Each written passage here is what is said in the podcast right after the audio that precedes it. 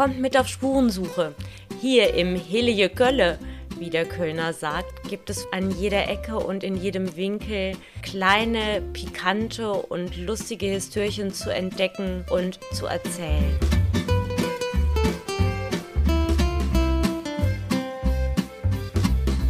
Heute sind wir am Eigelstein, genauer gesagt an der Eigelstein-Torburg. Und wo heute viele Cafés morgens zum Frühstück und abends zum Ausgehen einladen, war auch schon im Mittelalter eine durchaus interessante Gegend.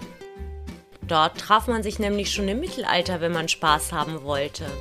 Wenn man trinken wollte, für wilde Zechgelage und wo man es sich auch sonst gut gehen ließ, da waren selbstverständlich auch die Prostituierten nicht fern, aber davon später.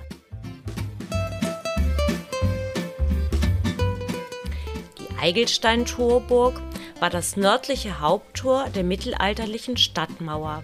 Sie wurde zwischen 1180 und 1250 errichtet, also noch vor der Grundsteinlegung des gotischen Kölner Domes. Stadteinwärts steht am Tor eine überlebensgroße Figur. Sie stellt den Kölschen Bohr, den Kölschen Bauern dar, den man auch aus dem Kölner Dreigestirn kennt. Er gilt als Symbol reichsstädtischer Wehrhaftigkeit.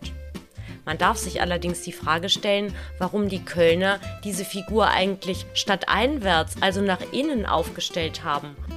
Um sich selber Mut zu machen? Zum Kölschen Bohr machen wir mal eine eigene Folge. Denn heute soll es um das Amüsement gehen. Heilstein war auch im Mittelalter ein Ausgehviertel. Hier traf man sich zum Saufen, zum Tanzen, zum Singen und um Spaß zu haben. Und überall dort, wo man sich amüsiert, waren selbstverständlich die Prostituierten auch nicht fern. Das war den tugendsamen Kölner Bürgern und natürlich vor allen Dingen den Bürgerinnen ein Dorn im Auge und man überlegte, wie man dieses Dirnenunwesens Herr werden könne.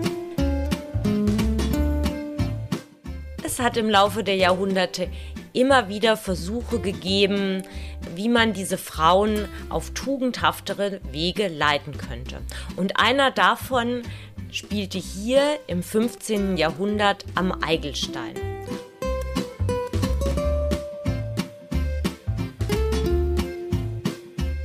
Und zwar dachte man sich, wenn diese Frauen bisher der Sünde gelebt haben, dann sollen sie doch den Rest ihres Lebens damit verbringen, für ihre Taten zu büßen und ihre Seele zu retten. Und wo kann man das besser tun als in einem Kloster?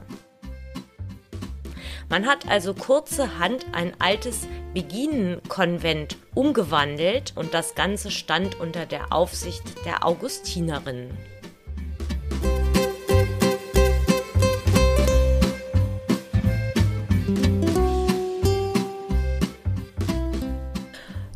Waren die ehemaligen Prostituierten, die Dirnen und Amüsierdamen, also in einem Kloster untergebracht.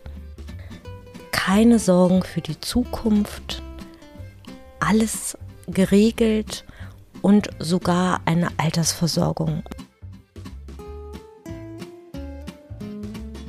Man könnte denken, und sie lebten glücklich bis an ihr Lebensende. Wirklich märchenhafter Ausgang einer schwierigen Geschichte.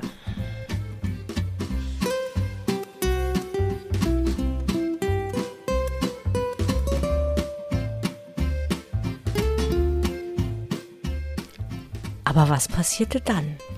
Was führte dazu, dass diese Frauen dieses wunderbare und leichte Leben aufgegeben haben? Wie kam es dazu, dass sie rebellierten? Warum waren die Umstände doch wohl so viel schwieriger als das frühere Leben auf der Straße und in den Hurenhäusern?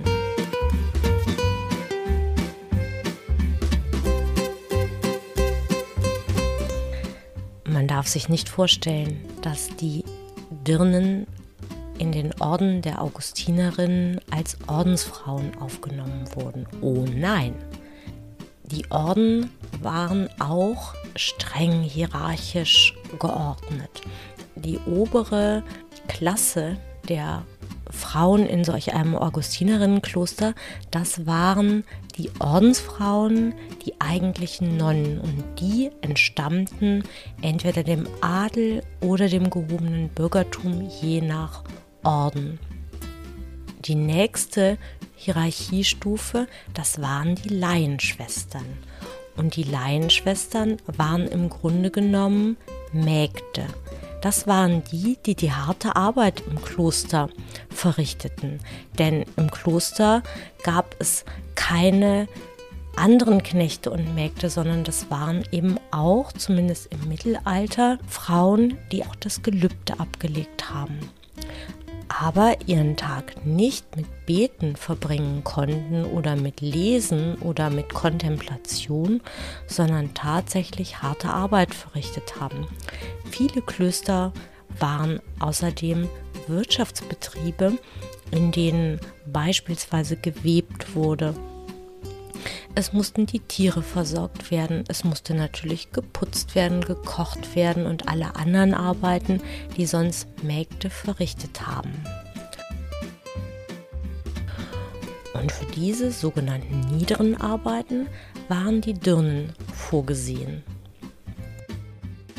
Darüber hinaus war so ein Arbeitstag im Kloster von morgens bis abends durchgetaktet und geregelt. Das heißt, man stand mit der Sonne auf oder eigentlich sogar schon vor Sonnenaufgang und hat alle zwei Stunden gebetet und dazwischen haben dann die Ordensfrauen, die Augustinerinnen, die haben dann gelesen, die haben sich ihren Exerzitien hingegeben, aber die Laienschwestern mussten in dieser Zeit tatsächlich harte Arbeit verrichten trotzdem die Gebete in ihrem Tagesablauf berücksichtigen. Zweite große Nachteil war, dass wenn man solch einem Orden beigetreten ist, hatte man natürlich überhaupt keine Chance, jemals nochmal ein anderes Leben zu führen. Das heißt, man hat Keuschheit bis ans Lebensende versprochen und man hat versprochen, sich den Ordensregeln zu unterwerfen.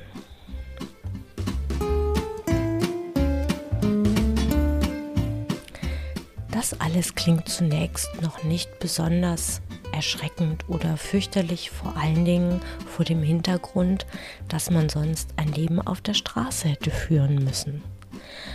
Aber man muss sich auch vorstellen, dass diese Orden streng hierarchisch geordnet waren. Die Äbtissin hatte absolute Gewalt über alle Ordensschwestern.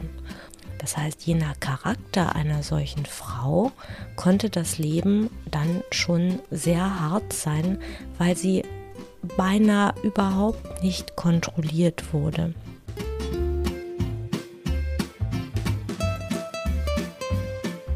Dirnen galten ja als gefallene Frauen, das heißt, sie galten von vornherein auch schon als Sünderinnen und sie galten als arme Seelen, die in jedem Falle büßen mussten. Und je nachdem könnte man ja auf die Idee kommen, dass das mit dem Büßen vielleicht schon hier auf der Erde hätte stattfinden sollen.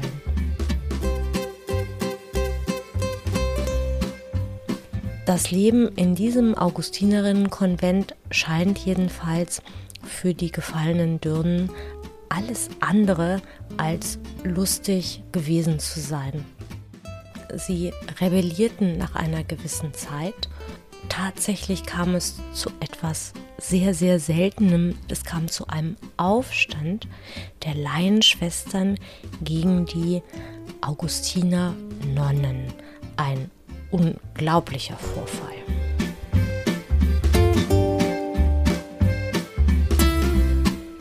Man sich natürlich fragen, warum haben diese Frauen eigentlich nicht einen anderen Beruf gewählt und ausgeübt? Warum sind sie überhaupt in die Prostitution gegangen? Vor allen Dingen, wo das doch der absolut untere Rand der Gesellschaft war. Dazu sollte man wissen, dass in solch einer mittelalterlichen Stadt jeder Lebensbereich geordnet war und auch das Berufswesen war ganz, ganz strengen Regeln unterworfen.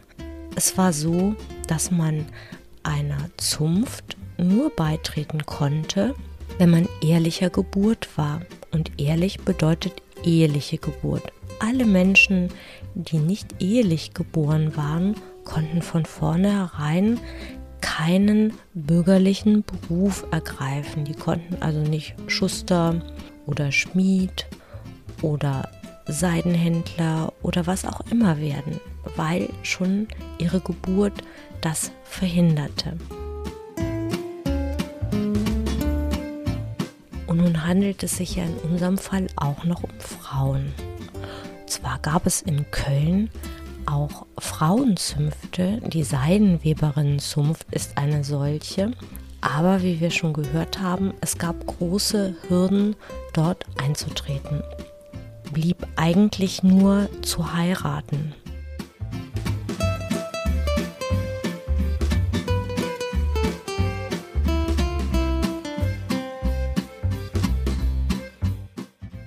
Aber auch das Heiraten war mit großen Hürden verbunden, denn im Normalfall hat man nur heiraten können, wenn man eine Mitgift hatte. Das heißt, wenn man Geld mit in die Ehe gebracht hat.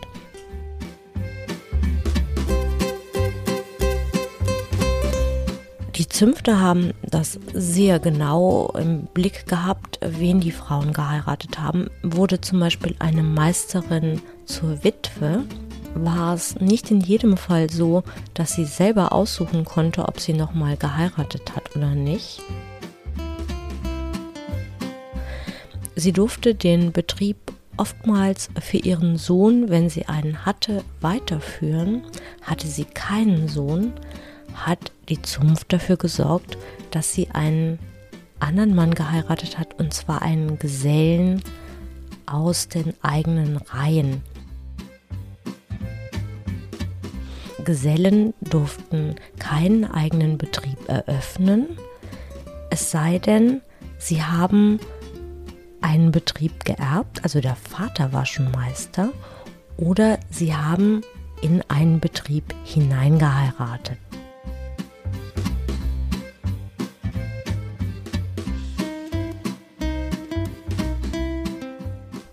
Stand die Hochzeit nicht offen, gab es wenige Möglichkeiten für eine Frau, ihren Lebensunterhalt zu verdienen.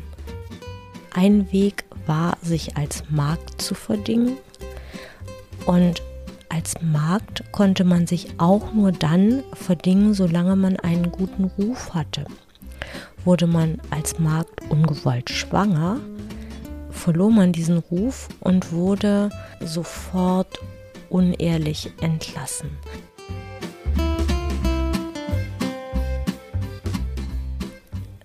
Kinder, die nicht ehelich gezeugt waren, hatten überhaupt keine guten Aussichten in einer mittelalterlichen Stadt. Frauen bzw. Mädchen schon gar nicht. Und die Mutter eines unehelichen Kindes wurde sofort aus der Gesellschaft ausgeschlossen. Man muss auch wissen, dass es nicht möglich war, dann einfach in eine andere Stadt zu gehen.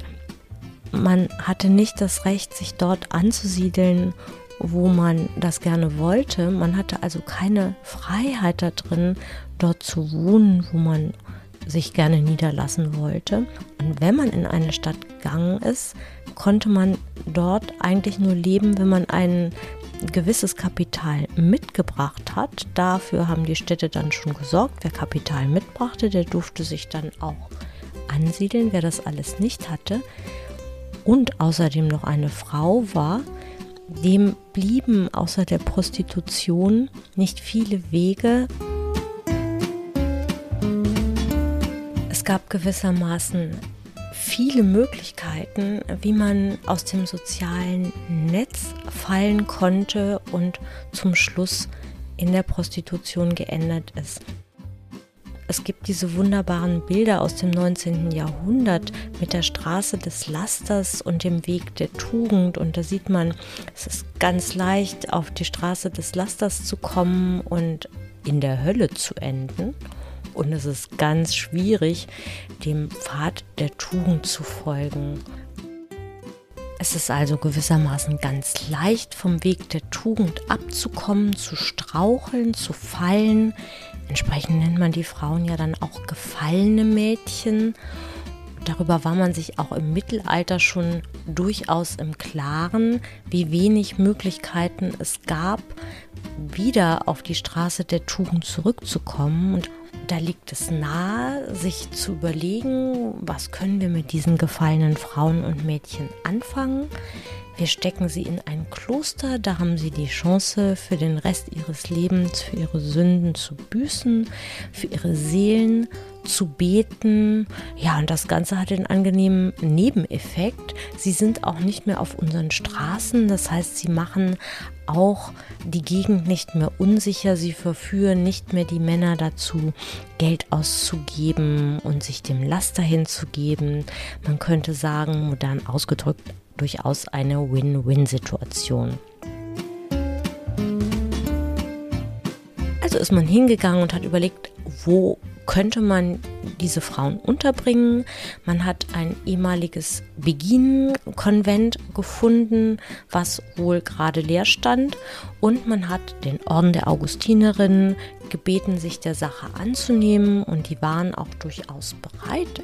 Ich vermute gegen eine gewisse Summe Geldes dort eine Dependance, ein neues Augustinerinnenkonvent zu gründen mit den ehemaligen Dirnen, den Prostituierten als Laienschwestern.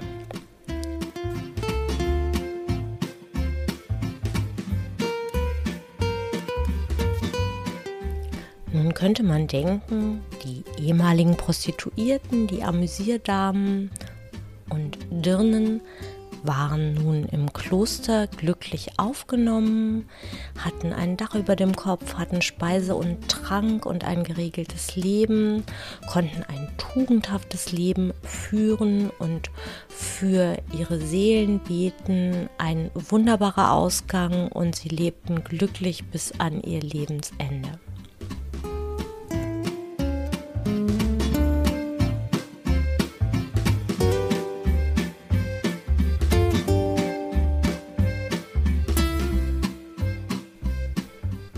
Aber was ist dann passiert? Warum sind diese doch so bevorzugten Dirnen aufgestanden? Warum haben die einen Aufstand gemacht? Warum sind die überhaupt gegen die Augustinerinnen vorgegangen?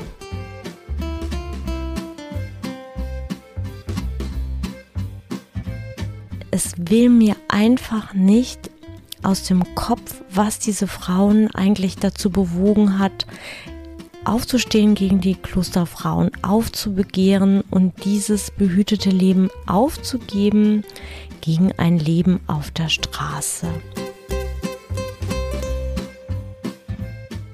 Und was ich jetzt sagen werde, ist selbstverständlich alles reine Spekulation.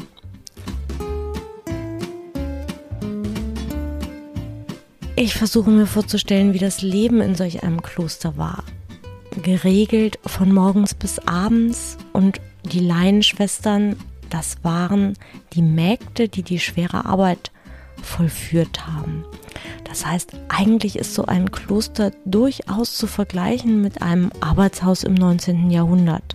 Schwere Arbeit von morgens bis abends, aber auf der anderen Seite auch keine Möglichkeit, dem jemals wieder zu entgehen und im Kloster auch keine Möglichkeit, das Haus zu verlassen, denn die Klosterfrauen, auch die Laienschwestern, waren verpflichtet, innerhalb der Klausur zu bleiben.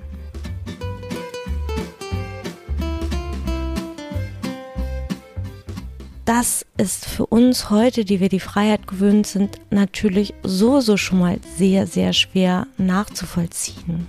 Jetzt gibt es noch einen anderen Aspekt, der vielleicht noch viel wichtiger ist. Und das ist die Tatsache, dass die Hierarchie im Kloster absolut war. Oben waren die Augustinerinnen und die Unterklasse, das waren die Laienschwestern, in dem Fall die ehemaligen Prostituierten und Amüsierdamen.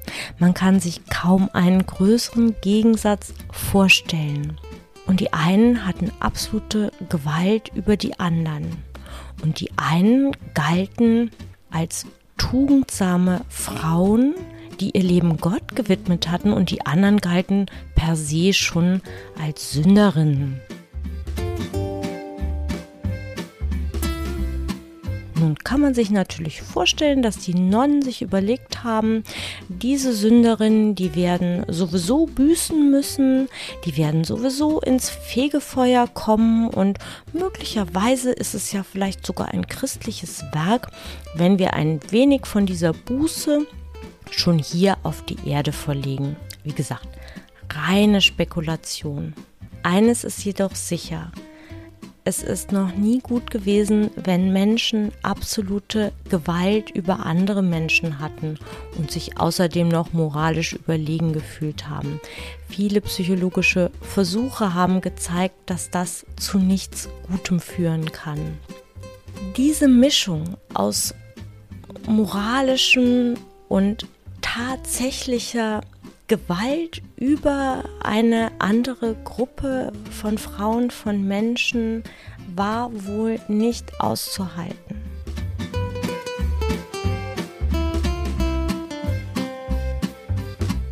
Aus der Traum vom behüteten Leben.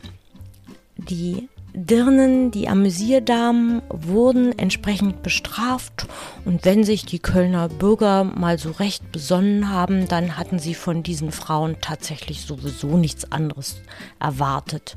Den Ordensfrauen war also überhaupt kein Vorwurf zu machen. Die alte Ordnung wurde wiederhergestellt.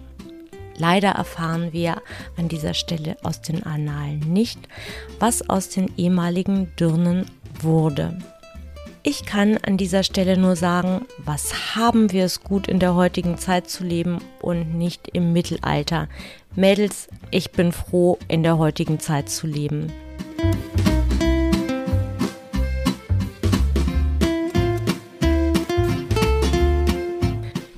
Schön ist es heute am Eigelstein zu sitzen, sein Bierchen zu trinken und die Freiheit zu haben, unser Leben so zu gestalten, wie wir uns das wünschen.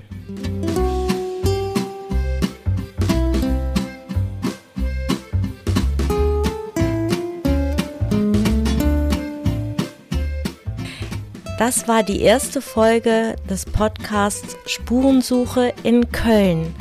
Ich freue mich, dass ihr mich begleitet habt und ich hoffe sehr, euch in einer weiteren Folge einen weiteren interessanten Winkel meiner geliebten Heimatstadt nahezubringen. Eure Isabel.